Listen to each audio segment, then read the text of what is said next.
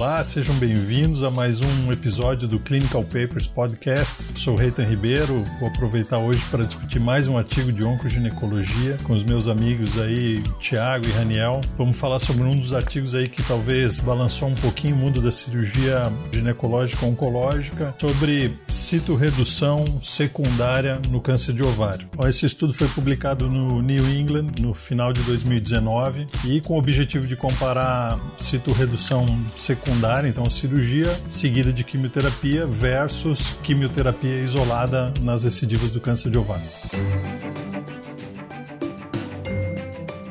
Os melhores papers publicados, interpretados a fundo por um time de especialistas em oncologia. Seja muito bem-vindo a mais um episódio do Clinical Papers Podcast.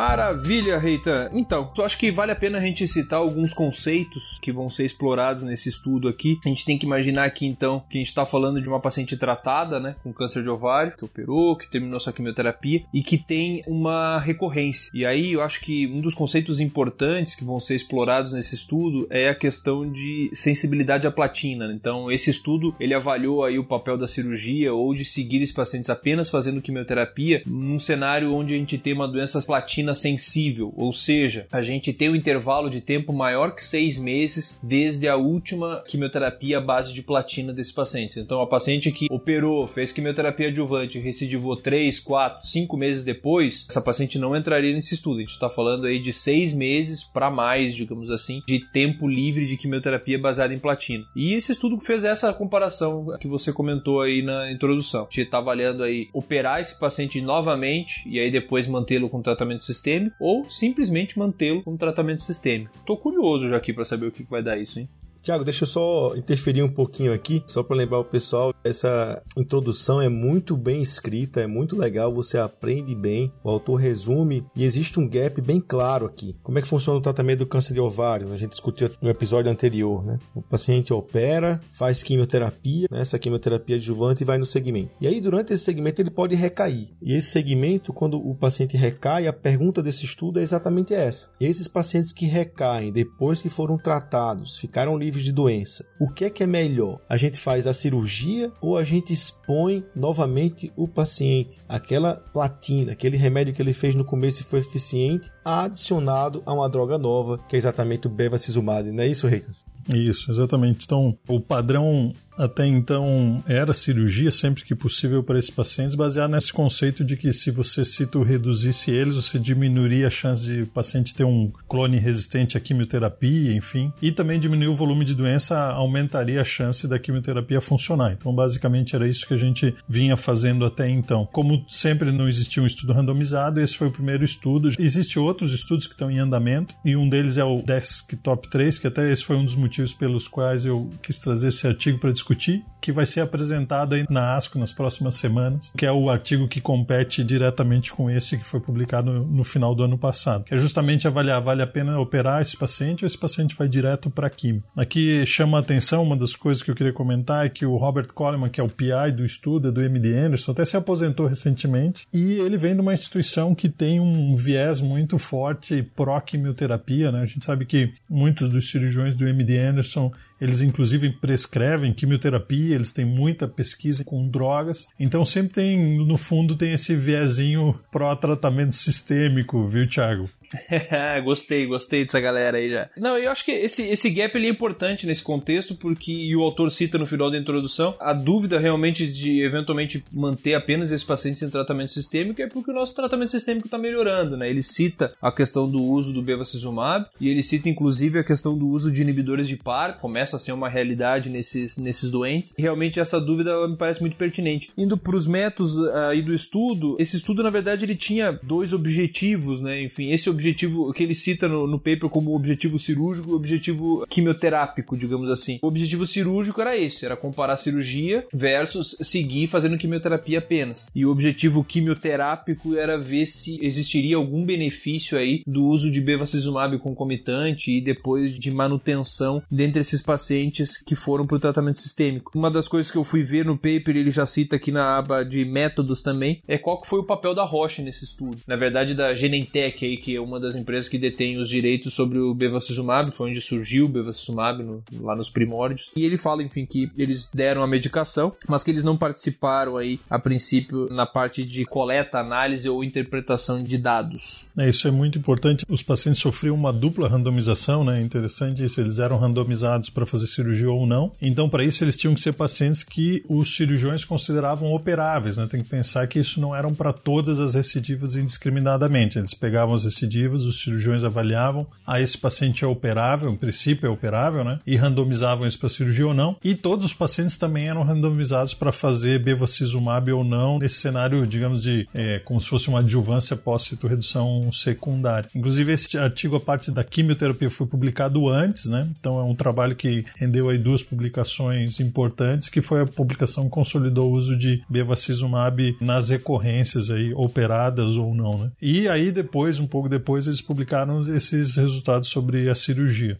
É, indo um pouco em relação a essa questão de como foi feito o tratamento sistêmico, é como a gente tá, digamos assim, acostumado a fazer isso hoje em dia. Esses pacientes, então, eles receberiam paclitaxel 175mg por metro quadrado e a carboplatina aí com o AUC de sim a cada três semanas com o bevacizumab associado ou não e a dose de bevacizumab também habitual de 15mg por quilo a cada três semanas e ele também permitia aí, ao invés do paclitaxel, ser utilizado gencitabina aí nos esquemas habituais também, de 1000mg por metro quadrado no D1 e no D8. Ou seja, quando esses pacientes fossem receber quimioterapia, eles receberiam novamente quimioterapia baseada em platina, porque ele era platina sensível, que poderia ser com paclitaxel ou com gencitabina, ficaria a critério do investigador, e aí essa randomização com ou sem bevacizumab, que como o Reitan falou, foi fruto da publicação anterior aí dos benefícios do bevacizumab nessa, nessa população. Tanto que uma grande parte dos pacientes operados depois acabaram recebendo o bevacizumab, né? Mesmo uma vez que ficou estabelecido o uso do bevacizumab.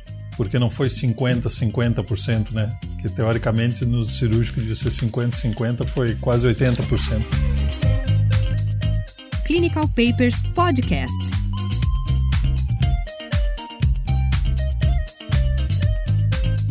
Indo um pouco aí para a parte estatística já na sequência, esse estudo então foi desenhado aí um estudo de superioridade, ele foi desenhado para demonstrar aí um hazard ratio de 0.7, ou seja, uma redução de 30% de morte no braço intervenção. Para isso a gente precisaria aí ter 250 eventos de morte, para tanto a gente precisaria aí de 485 pacientes para ter um estudo aí com poder de 81%, na verdade. E esse estudo ele tinha então aqueles comitês independentes, como vários outros estudos que a gente já discutiu aqui, aquele IDMC, é, que ia fazer algumas análises interinas ao longo desses anos de recrutamento. É interessante, ele cita no artigo muito corretamente ali a questão do método estatístico dessas análises interinas. Ele usa o método ali que a gente chama de O'Brien-Fleming, que é um método onde cada vez que você abre o dado, você, entre aspas, come um pouquinho do teu alvo. Esse estudo, então, ele fez uma primeira análise interina aí com 50% dos eventos, com 125 mortes. Lembrando, ele foi desenhado inicialmente para detectar aí 250 eventos de morte. É, e esse é mais um exemplo de estudo que acabou sendo interrompido por por que eles chamaram de futilidade, né? Uma vez que ficou claro que existia uma diferença entre os grupos, então não tinha por que continuar o estudo. E isso aconteceu em maio de 2017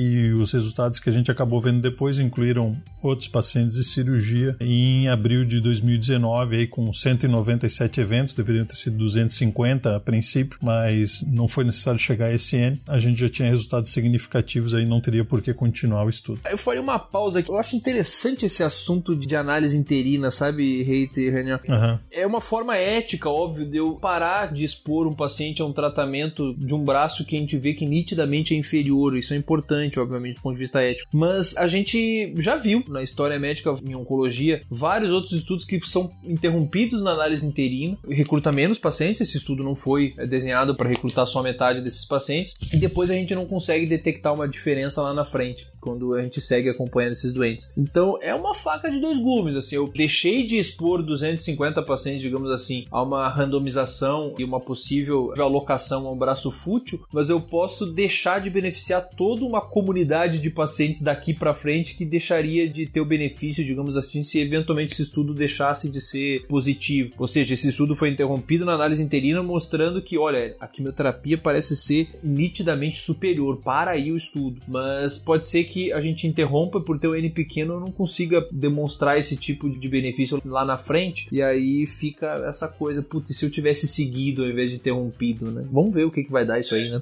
Essa é uma questão que acaba pesando muito, eu acho também, Thiago, que teria que recrutar para você voltar a igualar as curvas um N muito grande. Normalmente, então, quando eles interrompem, também tem isso, né? Eles já viram assim que para igualar as curvas você precisaria uma, uma diferença, por outro lado, muito significativa. Talvez isso acaba pesando também. O método O'Brien, ele faz isso. Vocês têm que entender que quando a gente cega o estudo, né? Quando o estudo ele é randomizado e cego, você não pode ficar lá olhando o resultado. Você não pode ficar, ah, para onde essa coisa está andando. E quantas histórias a gente escuta de que, ah, eu estou fazendo um estudo e de repente a curva está se separando, você coloca mais 50 pacientes, o negócio volta ao que era. Então se estabelece alguns, vamos dizer, limites, né? Para que toda vez que você abre um estudo e vê o resultado, esse método ele come o alfa, como o Thiago fala. Então, por exemplo, quando eu abri o resultado na metade dos eventos, nesse caso aqui com 125 óbitos, o meu P ele só é significativo se ele for menor do que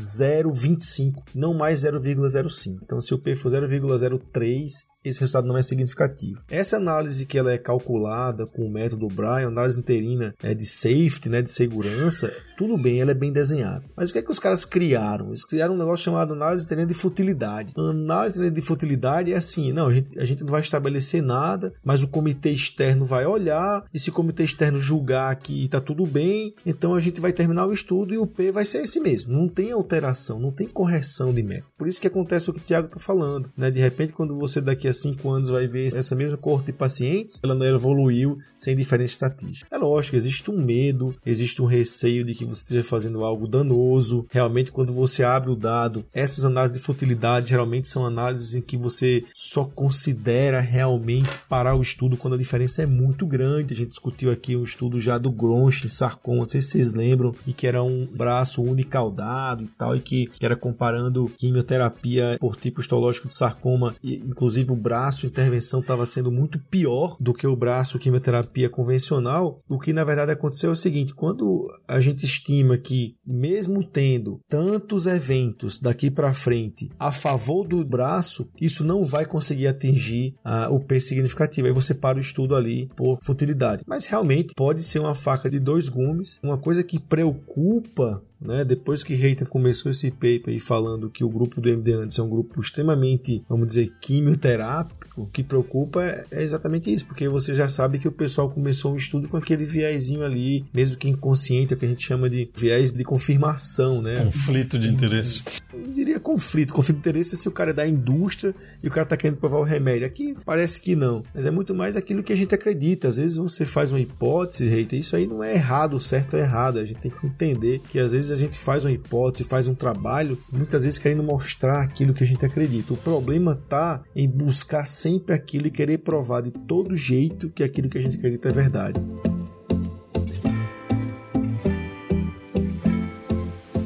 Então, em termos de resultados de 2007 a 2017, 485 pacientes que foram randomizados para receber aí quimioterapia direta ou fazer cirurgia seguida de quimioterapia. Indo para a figura 1 ali, a gente então tem 485 pacientes randomizados, 240 para o braço cirurgia, 245 para o braço tratamento sistêmico exclusivo. Senti falta, viu, Ranel, da tabela 1 clássica, aquela com as características dos pacientes, que eu sempre vou atrás de comentar. Nesse estudo, ela está presente no suplemento do estudo. Esses suplementos desses papers do New England são sempre interessantes de dar uma abridinha para olhar, eles são bem completos. Essa tabela 1, ela mostrava aí dois grupos bastante semelhantes. Indo para o desfecho primário do estudo, esses pacientes então eles tinham um follow-up médio aí de 48 meses, um follow-up bastante interessante e um hazard ratio de morte aí de 1.29. O que, que isso significa? Significa que a sobrevida mediana era de 50 meses no braço cirurgia e de 64 meses no braço sem sem cirurgia, no braço tratamento exclusivo somente. Isso refletiu aí em curvas ali de Kaplan-Meier, que é visto na figura 3, onde o braço sem cirurgia ele fica acima do braço cirurgia desde o começo das curvas lá, o que justificou aí, digamos assim, essa interrupção por futilidade na análise interina, né?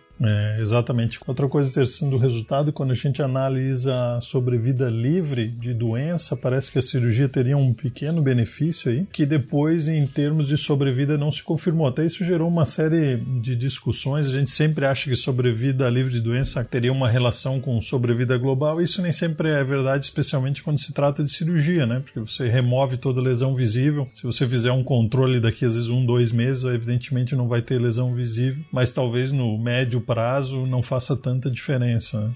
Acho que uma das coisas que vale a pena comentar do resultado é que a média de atraso no início da quimioterapia foi de 40 dias entre a cirurgia e o começo da quimioterapia. Eu não sei o quanto isso pode ter influenciado os resultados. Eu gostaria muito de ver quantos ciclos de quimioterapia os pacientes que fizeram cirurgia conseguiram completar, mas esse dado não está disponível. É claro que você deve levar em consideração que é intention to treat, então quando você programa ou não fazer a cirurgia, você não sabe o que vai acontecer na frente com o paciente, né? Então talvez isso, do ponto de vista prático, não fosse tão relevante, mas eu tinha muita curiosidade de saber quantos dos pacientes conseguiram de fato receber toda a quimioterapia dos que foram para a cirurgia primeiro. E o que eu achei assim, o nocaute da quimioterapia contra a cirurgia nesse estudo é que mesmo quando eles selecionam apenas o subgrupo de pacientes que conseguiu fazer uma citorredução ótima, que a gente sabe que é a grande variável, digamos assim, de melhor prognóstico para esses pacientes, ainda assim, esse benefício do tratamento sistêmico isolado ele se mantia versus o braço quimioterapia.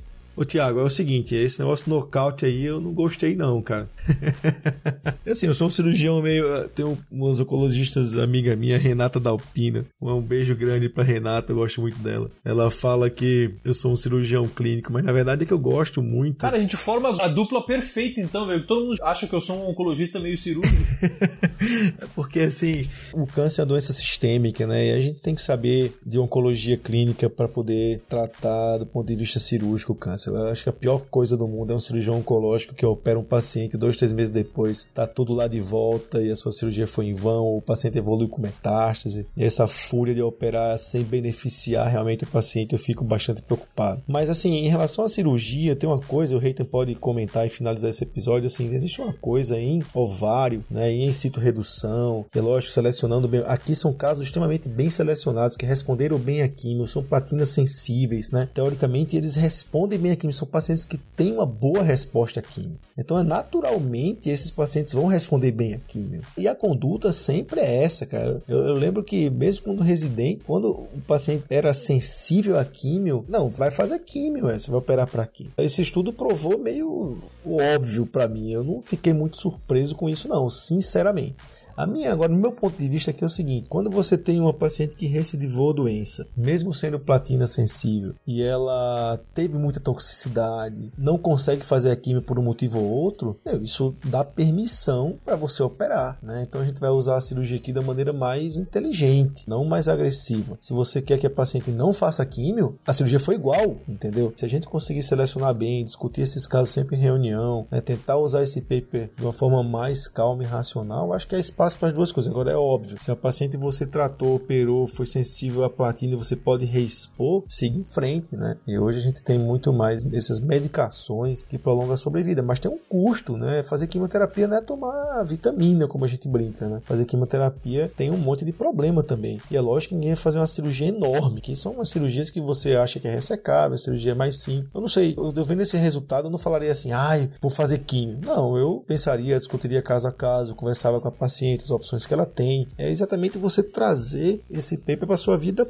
prática, né, Reita? É, a gente está prestes até a apresentação do resultado do Desktop 3 na ASCO, aí, que é um estudo, tem algumas nuances, especialmente em relação à seleção, mas também é um estudo para avaliar a cirurgia de citoredução secundária. E uma dos grandes, digamos assim, embates desses dois trabalhos era justamente porque o Desktop 3 deu uma diferença em sobrevida livre de doença e a gente está aguardando os resultados em termos de sobrevida global. Aqui também os pacientes que fizeram citoredução completa tiveram um ganho de sobrevida livre de doença, mas Como bem o Thiago observou, quando a gente foi analisar sobrevida, mesmo esse grupo, tipo o melhor grupo da cirurgia, que foram os que fizeram citorredução completa, não tiveram um benefício em termos de sobrevida. Muita gente, quando saiu o resultado do trabalho, comentou que essa falta de diferença, assim, falta de benefício da cirurgia, teria sido por conta do bevacizumab, que o bevacizumab teria funcionado é, tornando a quimioterapia tão bom quanto fazer cirurgia e quimioterapia. E aí tem um gráfico muito interessante no apêndice, se vocês tiverem oportunidade de dar uma olhada, que mostra só o grupo de pacientes que não fez bevacizumab, que fez só quimioterapia. E o que, que ele viu? O grupo que fez cirurgia foi significativamente pior do que os pacientes que fizeram só quimioterapia sem bevacizumab. Então também meio que jogando por terra a história de que seria o bevacizumab o responsável por esse ganho do braço de tratamento sistêmico exclusivo. Bom, então eu acho que a gente está aí às vésperas de ter outro estudo randomizado que deve ou botar uma pedra talvez definitiva em redução secundária ou talvez só aumentar a dúvida da gente se ele tiver um resultado favorável para a cirurgia em termos de sobrevida. Então vamos esperar aí as próximas semanas para ver o que vai acontecer.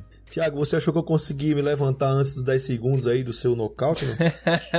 você foi político, como sempre, né? Você foi político. Não, eu tô aguardando os resultados do desktop. Como o Reiter falou, vai ser apresentado na ASCO desse ano. Esse ano a ASCO vai ter um modelo diferente, vai ser, obviamente, um congresso 100% virtual. Aliás, para quem tiver interesse, os trabalhos, também as aulas que serão apresentadas já estão disponíveis na internet, você já consegue ver os abstracts lá. E aí é isso, né? A ASCO vai mostrar pra gente aí se ainda existe algum papel para citorredução secundária ou se realmente vai ser a pá de cal nesse assunto, né? É isso aí, muito obrigado episódio. Sou eu e Lorena aqui a minha bebezinha participa de participação especial, né, Lulu? Coisa linda. Eita, seja muito bem-vindo ao Clinical Papers Podcast. Será uma honra ter aqui. Espero que a gente consiga evoluir com esse projeto de expansão. Realmente um paper muito interessante e que a gente consiga, né, agora com essa área da oncoginecologia, evoluir nesse projeto. O Clinical Papers está há um ano e a gente tem por objetivo chegar longe, tem por objetivo mostrar o que há nas enterinhas dos artigos científicos e, por que não, oncoginecologia dia. Assim que terminar a pandemia, a gente promete uma festinha de um ano, né, Raniel? É isso aí. Um abraço, tchau, até lá. Tchau, obrigado.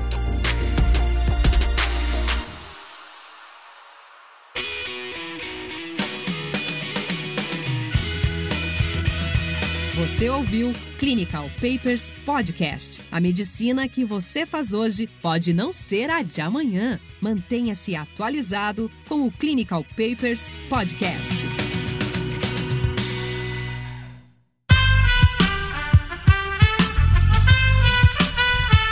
Este podcast foi editado por Aerolitos Edição Inteligente.